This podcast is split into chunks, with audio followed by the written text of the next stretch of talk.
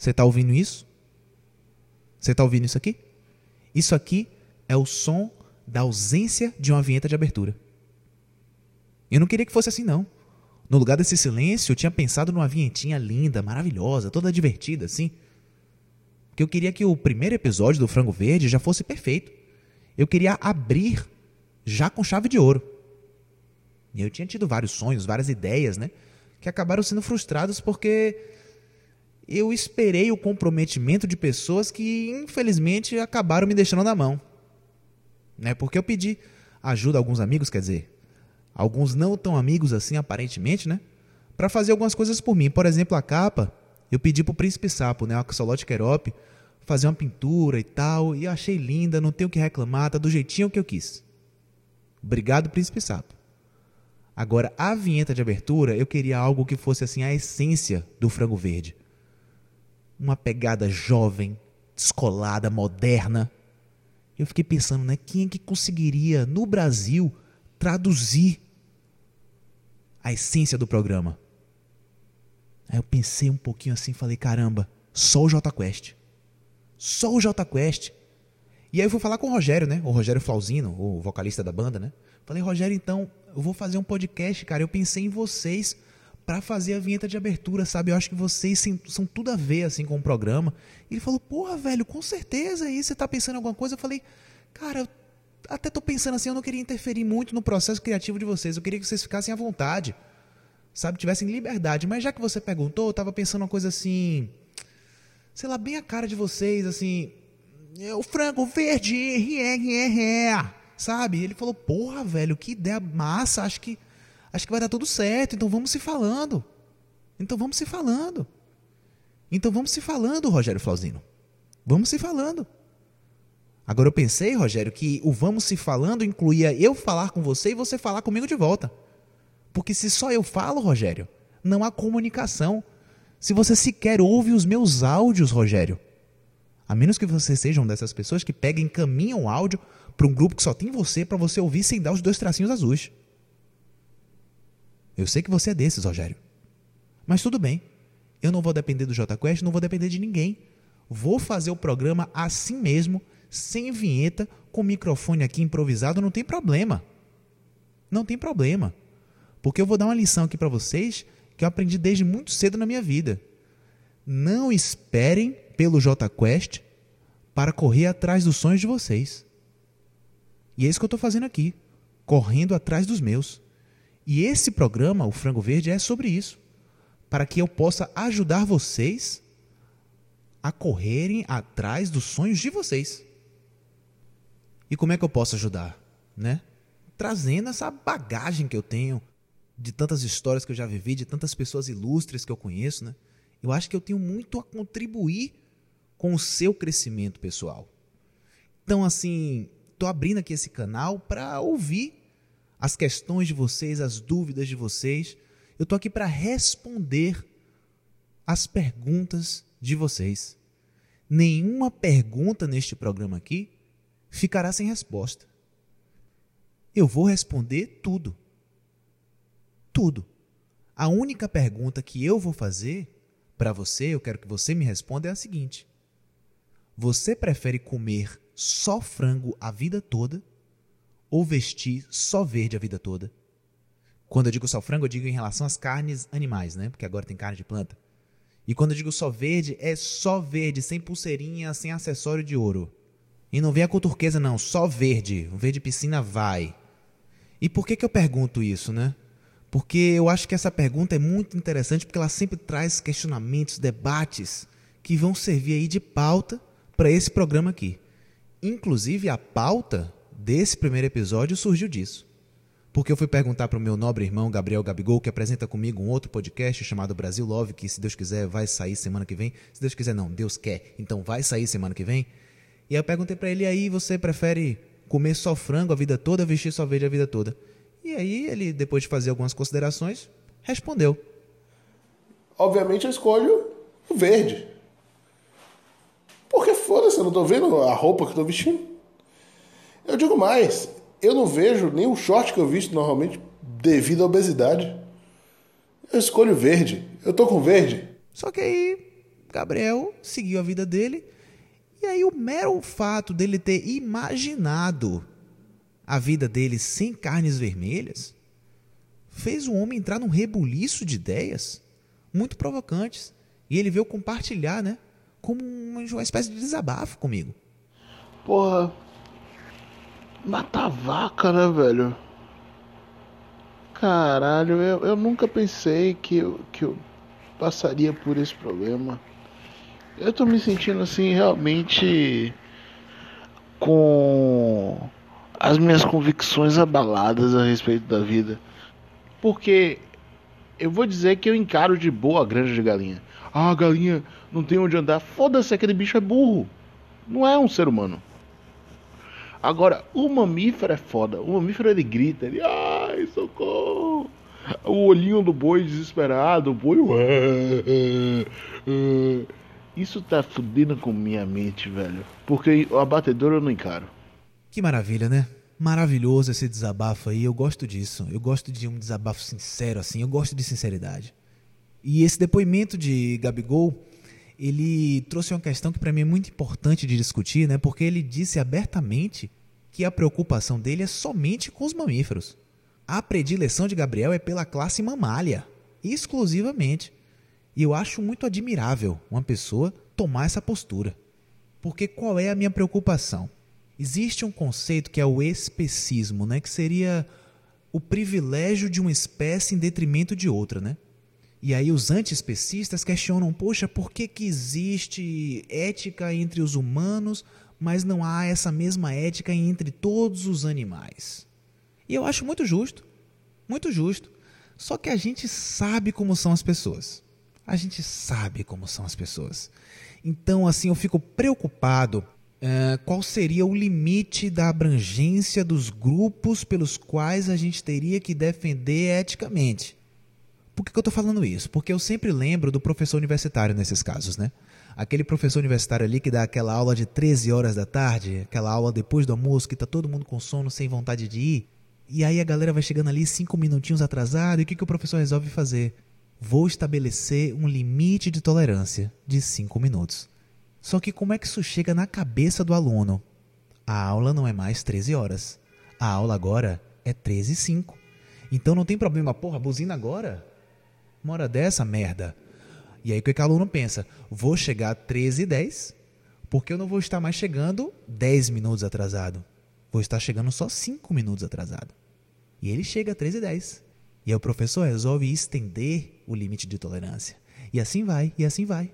E aí, quando o professor vê, ele está permitindo que o aluno chegue só no fim da aula para assinar a lista. Esse é o problema do professor universitário. E não pense que é só o professor universitário que passa por isso.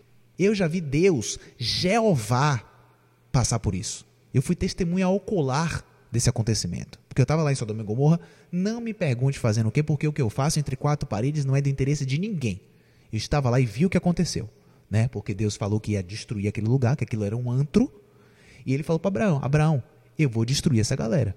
E aí Abraão, muito esperto, né? Cheio de malícia, falou assim: Deus, é o seguinte, se eu achasse 50 pessoas boas nessa cidade, o senhor não acharia justo matar essas 50 pessoas boas por causa do resto, né, Deus? O senhor é muito razoável, o senhor não permitiria uma coisa dessa. E Deus, muito razoável, né? Falou: evidentemente, Abraão, se você achar 50 pessoas boas, eu poupo a vida de todo mundo. E Abraão falou assim: Mas Deus, e se eu achar só 45? Você vai destruir todo mundo porque eu deixei de achar 5 para formar 50, Deus? O Senhor é muito razoável, o Senhor não permitiria uma coisa dessa. E Deus falou: Realmente, Abraão, se você achar 45, eu poupo a vida de todo mundo. E aí Abraão falou assim: Mas Deus, se eu achar 40? E aí ele foi, ele foi, ele foi negociando com Deus e Deus foi cedendo foi cedendo até chegar em 10. Até chegar em 10. Era realmente fascinante a lábia de Abraão. Era impressionante, eu nunca vi uma pessoa com a lábia daquela. Eu mesmo já caí numa dessa com Abraão, que eu fui emprestar um terreno para ele, né? Que uma época ele disse que o centeio, rapaz, é o cereal do momento, me dê um terreno aqui, que eu planto centeio e no próximo solstício eu te devolvo o triplo do investimento. Falei, porra, Abraão, toma aqui, toma aqui o, o, o, o terreno então. O cara é profeta, né? O cara tá dizendo que centeio vai virar ouro, eu vou acreditar. E aí chegou no próximo solstício, eu falei, Abraão, e aí aquele terreno? Caramba, consegui um negócio aí, uma oportunidade única, rapaz. Troquei esse terreno aqui do centeio por três terrenos de trigo. E o trigo vem com tudo no próximo equinócio. Você pode me procurar que eu te devolvo o quíntuplo do seu investimento. Eu, tá bom. E aí assim eu fui, assim eu fui, assim eu fui cedendo. Abraão morreu com 175 anos e eu nunca vi a cor daquele dinheiro. Então, minha preocupação é com a lábia dessas pessoas, dessas pessoas melindrosas que vão saber questionar tudo, tudo, tudo, implantar um monte de dúvida nas coisas. Porque, deixa eu lembrar para vocês, né, retomando aqui o assunto do especismo, existem as categorias taxonômicas, né? É, espécie, gênero, família, ordem, classe, filo, reino, domínio, por aí vai. E aí o perigo é aparecer um melindroso desse questionando o seguinte: puxa, já que a gente pensa no especismo, por que, que a gente não pensa de uma forma mais geral, assim, em todas as categorias taxonômicas? Além de sermos antiespecistas, temos que ser antigeneristas, antifamilistas, antiordenistas, e aí por aí vai, crescendo, para classe, filo, reino, domínio. E aí essa pessoa vai estar tá convencendo a gente de que a gente tem que ter afeição por um fungo. E você pensa que eu estou exagerando? Pare para pensar numa placa de proibido pisar na grama. Você já parou para pensar que a grama é uma família da ordem Poalis que contém 10.035 espécies? Você já parou para pensar que uma placa de não pise na grama é uma luta de reparação histórica? Porque ninguém pisa nas roseiras, só pisam nas gramas, então a gente precisa fazer um movimento para garantir o direito igual às gramas? E essas placas estão pelo mundo inteiro. O movimento antifamilista já está organizado. E isso é combustível para um cara chegar e falar assim: porra, Gabriel, essa sua predileção aí pela classe mamária, cara, eu acho que a gente tem que respeitar, na verdade, todos os vertebrados. Muito bem, todo filo cordata, né? E aí ele vai além. Por que não todos os invertebrados também? Todo o reino animal. Aí pensa assim, puxa, mas qual é a diferença, né, de um eucarionte para outro? Todo eucarionte sabe a dor e a delícia de, de, de ter uma membrana nuclear. Somos todos iguais. E aí a gente acolheu aqui a planta, o fungo. E por que essa predileção pela membrana nuclear? Vamos acolher a bactéria também. E assim vai indo, vai indo, vai indo. E quando a gente vê, a gente está defendendo a vida do vírus. Ah, mas o vírus não é vida. Por que, que não é vida? Porque não tem célula? Ah, pronto. Celulocentrismo. Por que, que para ter vida tem que ter célula? Só porque o ser humano tem célula, ele acha que toda vida tem que ter célula também? Por que, que o ser humano, para achar vida fora da Terra, fica sondando espaço atrás de água, como se só porque ele bebesse água, todo ser vivo também tivesse que beber? Você sabe o que o mestre Oda bebe, por exemplo? Aquela porra pode beber ácido sulfúrico que você não sabe. Ah, porque a atmosfera da lua de Júpiter é, tem uma atmosfera inóspita. Inóspita para você. Para o povo de lá, o inóspito é oxigênio. E por aí vai. E por aí vai. E se quiser ir além, pode defender todas as moléculas, todos os átomos do universo, porque somos todos poeira cósmica. Você, eu, o vírus. E aí vai aparecer um movimento anti-vacina holístico. Você quer ver isso acontecer? Você acha que isso já não está acontecendo? Você nunca viu desenho de vírusinho com boquinha, com olhinho, com narizinho, com bracinho? Já estão humanizando o vírus. Porque afinal, o vírus está só existindo, tal como você. Tal como você mata um boi para comer, ele mata a sua célula. O vírus está só vivendo a vida dele. A, vida não, né? Está só existindo, né? Tranquilo, ritmado inteiro, perfeito como Deus, alheio às ruas, alheio às nossas preocupações humanas, nossas questõezinhas. Que culpa que ele tem? A gente que fica com filosofia achando que isso que é legal, assim, pensando em um monte de coisa, o vírus não está nem aí. A gente fica falando de Lacan, a gente fica falando de Lacan, um homem que disse que relação sexual não existe porque dois não viram um. Uma maluquice completa, eu nunca vi ninguém com a intenção de fazer numa relação sexual dois virarem um. Pelo contrário, pelo contrário, eu conheço tantos casais aí que estão tentando fazer dois virar três e não estou conseguindo por um problema aí de obstrução nas trompas, uma endometriose, o que, o que quer que seja. William Bonner e Fátima Bernardes mesmo teve uma vez que fizeram tão bem feito um negócio que fizeram dois virar cinco. E não foi inseminação artificial, eles me contaram. E o vírus? O vírus, um vira mil em uma hora. Em uma hora, um vírus vira mil. E Lacan lá, ai, dois não vira um, dois não vira um. O vírus vira mil, meu amor. O vírus não tá nem aí pra Lacan. E você já tá aqui, ó, todo seduzido, né? Por esses argumentos pró-virais. E, puxa, realmente, né? Por que, que a gente dá tanto valor a Lacan? De onde foi que ele tirou essa história de que numa relação sexual dois não viram um? E eu te conto. Eu te conto porque eu estava lá em Paris, na ocasião que ele falou isso, né, num seminário. Eu estava lá em Paris e eu tinha alguns amigos em comum com Lacan. E aí me convidaram, porra, velho, vamos num seminário de Lacan. Eu falei, porra, galera, sério, seminário de Lacan, não tem algo mais divertido assim, não? E aí disseram, velho, vai ter coffee break. Falei, porra, pelo coffee break eu vou. Pelo coffee break eu vou, porque a verdade é que ninguém ia pro seminário de Lacan para ouvir Lacan falar, só ia pelo coffee break. A não ser que a pessoa fosse muito amiga dele. Porque, assim, Lacan ele tinha uma questão, eu não sei se você sabe, ele era bem desconexo, assim, ele falava muita maluquice, sabe? E aí a galera da psicanálise tinha uma ideia de que o importante era deixar a pessoa falar. Deixa o doido falar. E aí todo mundo ia lá para dar uma força, né? Pro seminário, vai Lacan, fala alguma coisa aí pra gente, vamos lá, vamos fingir aqui que estamos dando atenção. E aí eu fui lá ajudar a dar essa força, né? E aí o homem tava dando um seminário, falando, falando, falando, falando, e aí teve hora que ele mandou essa. Relação sexual não existe porque dois não viram um. Aí eu olhei assim pra galera e falei, gente, o que que tá acontecendo? De onde esse homem tirou isso? E aí deu intervalo, eu fui falar com esses amigos. Gente, Lacan tá piorando muito. Esses delírios já não estão saudáveis, sabe? E tem tanto curso bacana de pintura aí. Lacan podia estar tá pintando quadros lindos, sabe? Tanta técnica legal para ele aprender, para distrair a cabeça. Ele precisa de uma ocupação. E falaram, não, é assim mesmo, é assim mesmo, beleza. Só que aí chegou um amigo e contou, né? por que, que Lacan estava piorando tanto das ideias. E ele contou que Lacan foi ao Brasil e se apaixonou por uma mulher.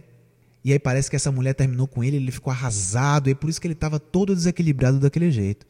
E aí eu, beleza, assim, como não era próximo de Lacan, não era problema meu, deixei passar.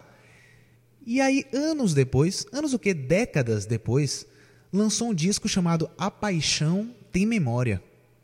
E aí eu fui ouvir o disco, né? E eu tô aqui ouvindo, e aí chega na faixa título. A paixão tem memória. E aí a letra diz assim: eu vou ler para vocês aqui agora. Lá vem de novo você procurar por mim. Por favor, me esqueça. Não ficou nenhum vestígio de você em mim, por incrível que pareça. Quando a gente se apaixona, diz bobagens, faz promessas que não vai poder pagar. Me perdoa se na despedida eu te beijei com o gosto de quem vai voltar. Se arrume com alguém que seja do seu jeito, pois a gente já não tem mais nada em comum. Nós ficamos tantas vezes um no outro. Nós nunca fomos um. Alcione destruiu o coração de Lacan. Alcione. E era óbvio, era só juntar as peças. Alcione sempre falava de um Emílio, assim, quando estava na reunião íntima com amigos, e eu entendia que era um assunto meio delicado, que ela não gostava de falar tanto, sabe? E aí eu respeitava o espaço dela e não perguntava. Mas ela sempre falava Emílio, Emílio, Emílio. Eu falei, peraí, Emílio? Fui pesquisar o nome todo de Lacan. E o nome todo de Lacan é Jacques-Marie Émile Lacan. Ela chamava ele pelo nome do meio, um apelidinho carinhoso de casal. Aí eu falei, velho, será? E aí eu fui perguntar para ela, Marrom, esse negócio aí com Lacan é verdade? ela me confirmou tudo, tudo. Falei, mentira, gente, mentira. E aí quando eu tava bolando aqui a pauta para esse primeiro episódio, né? E eu cheguei no nome de Lacan, falei, velho, eu tenho que trazer aqui a Alcione para conversar sobre isso. E aí eu convidei Marrom para contar um pouco essa história aqui no programa e ela aceitou. Graças a Deus, estou muito orgulhoso. Obrigado, Marrom, mais uma vez. E como eu gravo o programa sempre de madrugada e ela dorme cedo, eu tive que gravar essa conversa de tarde, né? E aí eu vou colocar aqui agora uns trechinhos da nossa conversa. É, Alcione contando do romance inusitado entre ela e Jacques-Marie Émile Lacan.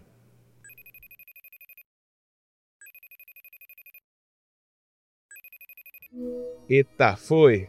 Marrom na área. Marrom na área se derrubar é pênalti. Pênalti. Prazer falar contigo. Prazer meu, querida. Conta um pouquinho pro pessoal como é que foi. Onde é que foi que Lacan te conheceu? Conta. No Blob. Era uma casa de show que tinha lá em São Paulo, gente, maravilhosa. Mas aí, sim, como é que foi o encontro? Você tava lá, ele chegou, como Ele passou por aqui, ó. Aqui, como eu tô te falando, Uhum. eu senti uma vibração. Eu nunca senti uma vibração daquela. Ave E eu Maria. cantei, ao ver passar por mim, minhas brancas. Já chegou dando na lata, né, Marrom? Que é o moleque com atitude, é outra coisa, né? Pelo amor de Deus. É porque eles ficam com medo de falar, eu tenho que falar logo, meu filho. Olha o seguinte, você é o homem da minha vida. Ave Maria. E até eu ouvindo um negócio desse estremeço, Marrom. E aí vocês já começaram a se envolver nessa noite mesmo. Mas vem cá, você não chegou a casar com ele, não, né? Não, eu me casei, durou foi pouco tempo. Aí depois eu achei que casamento não tinha sido bom assim. Não, porque eu entendo, me envolver com Lacan tudo bem, mas casar já é demais. Tem hora que ó, acabou, né? Chega, né? Mundial e bênção, somos É, porque pelo amor de Deus. E você imaginava que esse término geraria tanta repercussão assim? Porque hoje Lacan é essa, esse ícone. Hoje Hoje, ele é o cara. é, é isso, hoje ele é o cara. E assim, você imaginava que ia chegar nessa dimensão ou simplesmente aconteceu assim? Aconteceu. Eu não imaginava que fosse ficar do tamanho Uhum. que veio. Então, aconteceu É. assim. E E eu acho assim, que foi Deus o- que me preparou para essas coisas, Não, com certeza, porque você tem um espírito muito grande, né, Marrom? Você né? É, é isso, você é o espírito do samba, assim, né? E vem cá, como era assim, na intimidade? Porque ele era ariano ainda por cima, né? Como era lidar ali no dia a dia com aquele gênio desgraçado, aquela coisa. Aquela... Era, era assim. Vou te contar, quando o bicho pegava, ou ele saía ou eu tinha que me retirar, que eu sou de escorpião. Aí. Senão ia pegar fogo. Não, uma escorpião e um ariano não precisa nem dizer. E aí tinha muito ciúme, né? Vocês brigavam muito por ciúmes, né? Imagina. Às vezes, a senhora briga por alguma coisa, por... sim, sim, a gente brigava. Não, assim, e até porque o pouco que eu conheci de Lacan, ele era uma pessoa muito chata, né? Ele era Ele era, implicante. ele era muito cachê. É isso, era muito. E, e você até contou uma história que ele ficava implicando que você gostava de joia e que você pedia joia pra ele, gente. É marrom, você não quer dar joia pra pessoa e Emílio tá achando que ele não. Ele sabe que eu gosto de joia. É isso, ele sabe. Um Cristo pra ele. Não quero Hum. pequenininho, não me vem pegar nas tuas pobrezas, eu quero um Cristo grande.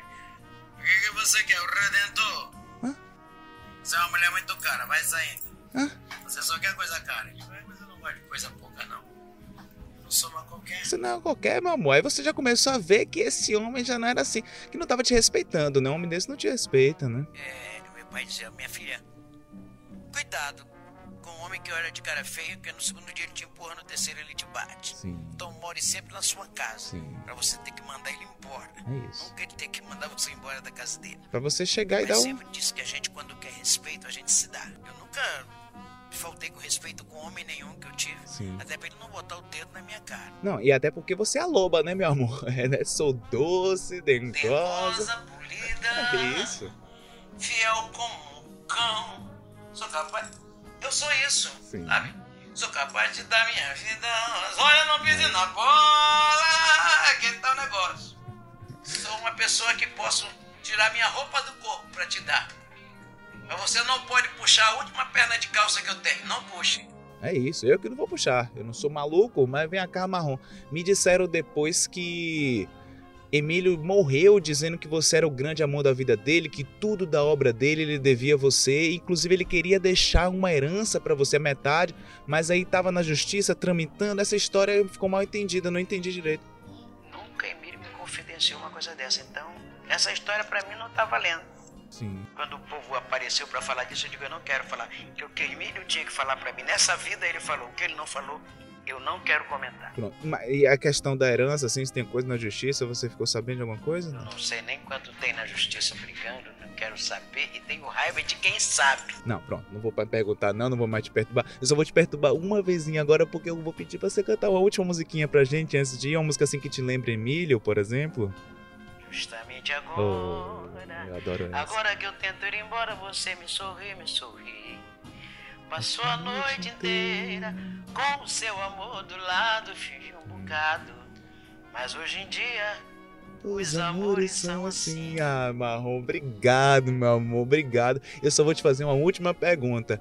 Você prefere comer só frango a vida toda ou prefere vestir só verde a vida toda? verde. Que maravilha, né, gente? Que maravilha. Obrigado, Marrom, mais uma vez por aceitar conversar aqui com a gente. E vocês viram, né? Vocês viram que, no fim das contas, esse grande Lacan, esse grande pensador, era só um homem ressentido, que não soube superar um grande amor. E eu não estou aqui para diminuir a dor de ninguém. Pelo contrário, pelo contrário, eu só quero mostrar que com alguma boa vontade e algum mau caratismo, eu posso defender, provar facilmente que um vírus vale tão ou mais do que Lacan. Porque, ah, Lacan tem a sua Alcione, mas o vírus também tem a Alcione dele. Um anticorpo, uma vacina, tudo no universo tem a sua Alcione. Eu poderia ficar aqui, ó, por horas dando argumentos, mas eu não vou fazer isso, porque isso é uma estupidez. Eu, apesar de tudo, ainda dou mais valor a Lacan do que a um vírus. Porque essa estupidez é justamente o que pessoas como Lacan, como Emílio, né, gostam de fazer. Porque o amiguinho dele da psicanálise, né, Freud, era um que adorava, um que adorava colocar dúvida em tudo, colocar um monte de questionamento, deixar o povo rodando em círculos. Porque eu conheci também o Sigmund Freud, eu estive perto dele, né? Você acha que eu vou falar aqui de Lacan porque eu sou freudiano? Não. Sou contra ambos. Conheci Freud ali era não era nem século XX ainda, para você ter uma noção. Sabe por que eu sei disso? Porque da virada do século XIX para o século XX eu raspei todos os pelos do meu corpo.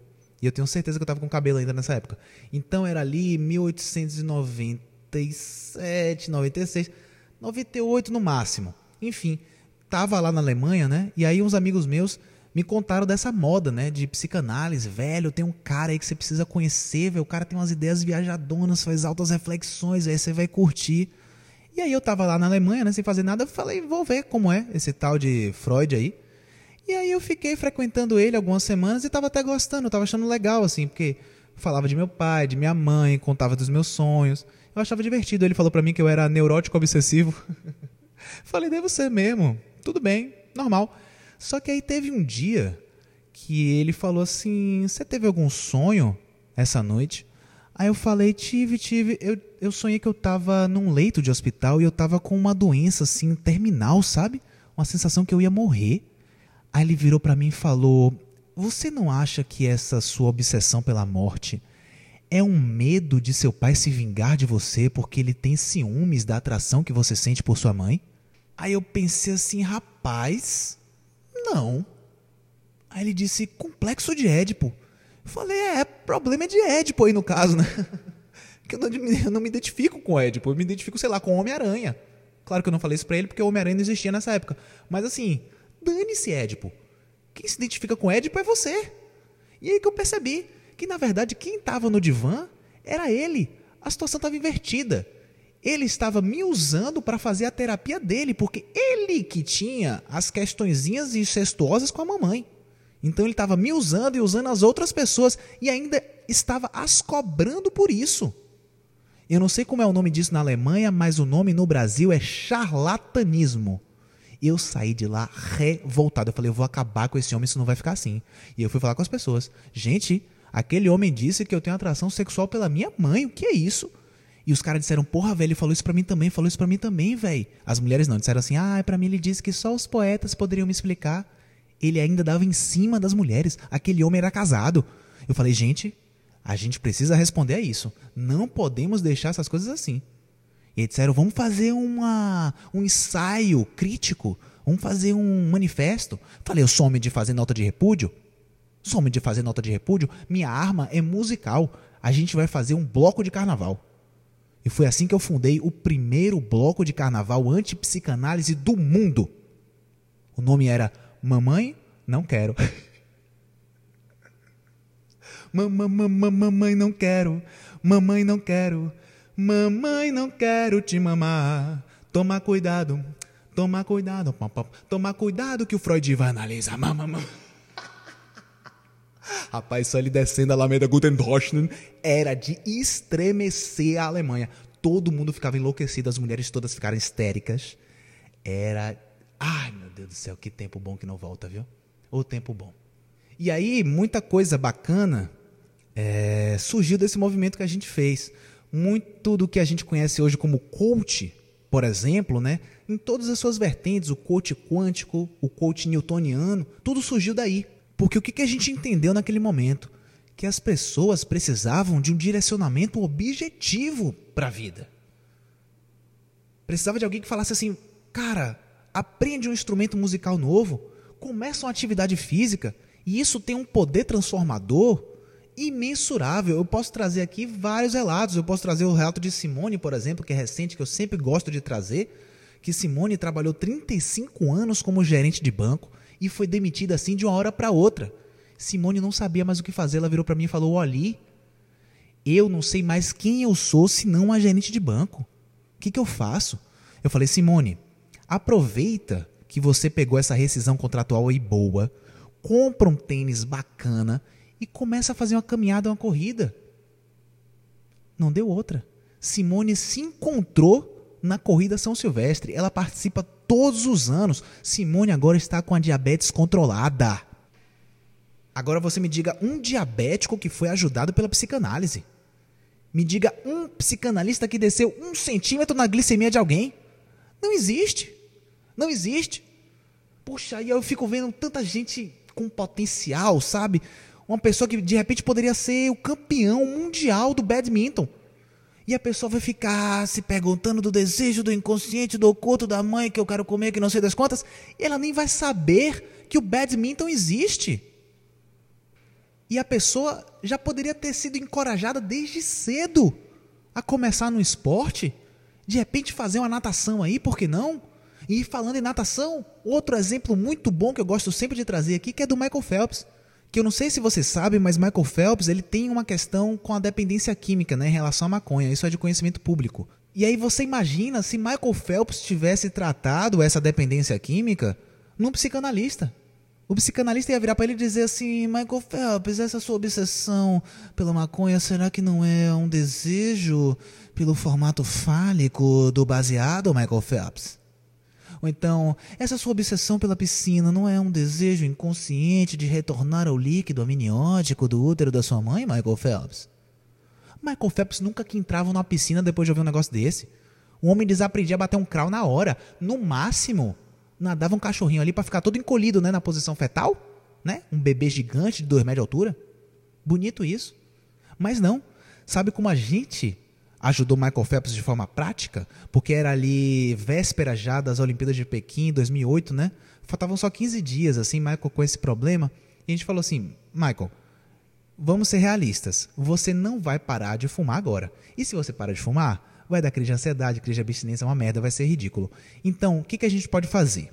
A gente vai pegar um potinho de urina, colocar uma criança lá da China mesmo, pode ser nativo, não tem problema nenhum, para mijar dentro dele, a gente vai pegar esse mijo, colocar dentro do tanque da privada, que você vai fazer o teste antidoping, e você vai chegar lá na hora e trocar pelo seu potinho.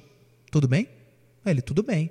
A única questão é o quê? A pessoa que vai te acompanhar né, no teste exigiu 30% do seu do dinheiro que você levar nas Olimpíadas. É isso ou nada. Ele falou, pô, velho, se é esse o jeito, vai ter que ser isso. E assim foi. Resultado, Michael Phelps levou oito medalhas de ouro nessa edição das Olimpíadas. Nunca ninguém ganhou tantas medalhas de ouro numa só edição. Michael Phelps é hoje o maior medalhista olímpico de todos os tempos. São 28 medalhas. 28 medalhas. Eu vou até mandar uma mensagem aqui para ele. Vou mandar uma mensagem para ele, perguntando se ele prefere comer só frango ou só verde. Peraí, rapidinho.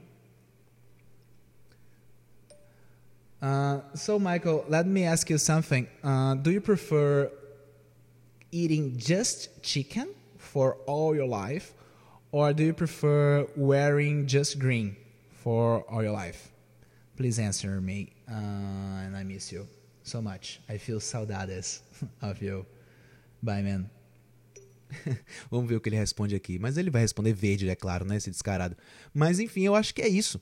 Eu acho que é isso, sabe? Que as pessoas como Michael Phelps precisam. Elas precisam ser encorajadas a persistir. Porque, sei lá, tanta gente que chega assim para mim falando, ô ali, eu quero, sei lá, ensinar sobre empreendedorismo, só que eu nunca empreendi nada. Eu falo, velho, jogue duro, vá atrás do seu sonho, vá atrás do seu sonho, porque eu tô aqui correndo atrás do meu gravando um podcast sem a vinheta do J Quest. Entendeu? Porque tudo é sobre a capacidade de determinação. É sobre fugir das perguntas erradas e saber afirmar o que é certo. Entendeu? Então, por isso que eu falo do professor universitário, porque o professor universitário teria que ter peito de falar é 13 horas e acabou. 13 e 5 no máximo, não venha chorar por 13 e 10. Se chegar a 13 e 10, toma falta e acabou. Mesma coisa que Deus deveria ter feito. 50 pessoas e acabou, Abraão. Até porque ele destruiu aquela merda daquele lugar do mesmo jeito. Graças a Deus eu saí a tempo. Então o que eu falo para Gabriel, por exemplo? Gabriel, respeite seus mamíferos. Quer respeitar seus mamíferos? Respeita seus mamíferos.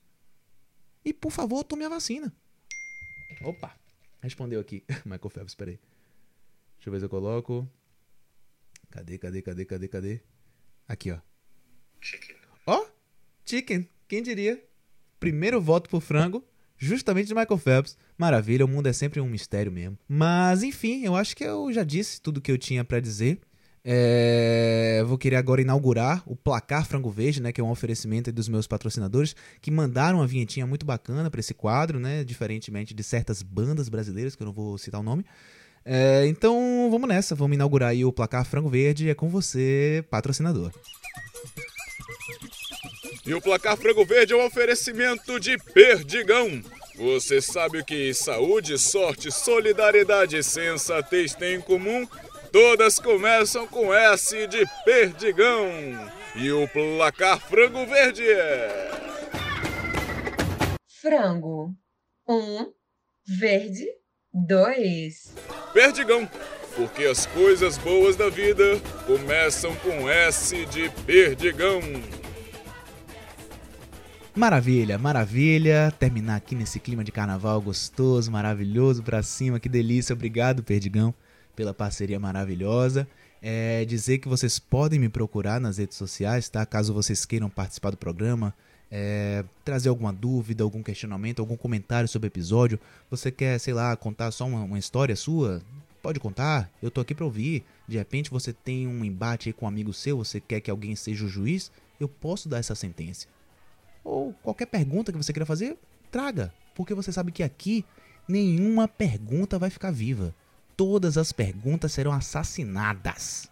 A única pergunta que vai ficar em aberto para vocês responderem é: vocês preferem comer só frango a vida toda ou vestir só verde a vida toda? De resto, só alegria. E agora eu vou ficando por aqui. Vou ficando por aqui. Nessa ausência de vinheta de encerramento. Valeu, Jota Quest. Valeu. Rogério Flauzino. Valeu, viu? Eu quero que você vá tomar no meio do seu. c****.